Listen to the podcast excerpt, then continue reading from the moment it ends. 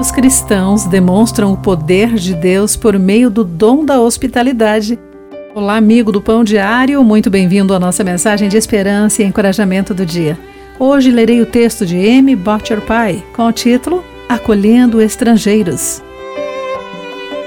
Quando os meus amigos moraram na Moldávia, um dos países mais pobres da Europa, ficaram impressionados com a recepção calorosa que tiveram, especialmente por parte dos cristãos. Uma vez, levaram algumas provisões para um casal pobre da igreja que abrigava diversas crianças.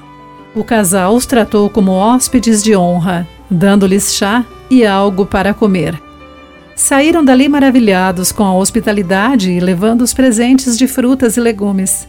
Esses cristãos praticam a hospitalidade ordenada por Deus, que instruiu o seu povo a viver de maneira agradável a Ele e que ame e sirva o Senhor, seu Deus, de todo o coração e de toda a alma.